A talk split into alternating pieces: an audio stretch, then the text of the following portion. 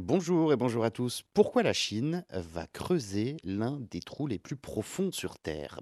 Un exploit géologique, un trou de plus de dix mille mètres de profondeur, plus de 10 kilomètres, creusé dans le désert de Taklamakan. Un record mondial du trou le plus profond est détenu actuellement par des Russes qui ont atteint une profondeur de 12 262 mètres en 1989. Ça se trouve dans la péninsule de Kola. Il avait fallu 20 longues années aux équipes russes pour forer donc euh, ce puits de Kola, avec l'objectif purement scientifique d'atteindre le Moho, qui euh, marque donc la limite entre la croûte et le manteau terrestre.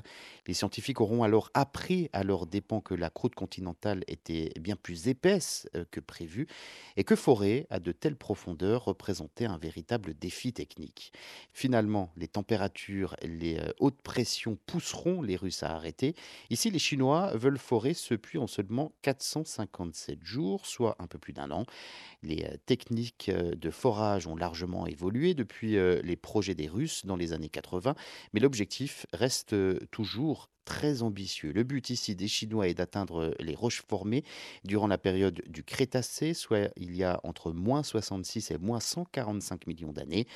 Mais l'objectif n'est pas uniquement scientifique. Ces roches ultra profondes peuvent encore contenir du gaz et du pétrole et donc représenter un nouvel intérêt économique. Mais creuser aussi profond a un prix et euh, ce puits euh, se chiffre à une centaine de millions d'euros.